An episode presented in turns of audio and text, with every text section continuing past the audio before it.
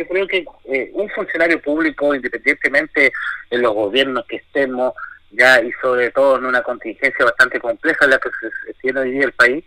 independientemente de eso se debe obedece a, sus funciones eh, netamente eh, institucionales, ¿ya? Entonces, por lo tanto, eh, las cuales, si una se llega a acuerdo una mesa de trabajo que se tiene en la provincia, como es la mesa provincial de asuntos indígenas, que está funcionando ya bastante tiempo, esta mesa se debe respetar aquellos acuerdos. Entonces, cuando los dirigentes sienten que esos acuerdos se pasan a llevar, cuando eh, se fijan fechas y después ellos, él en forma eh, totalmente eh,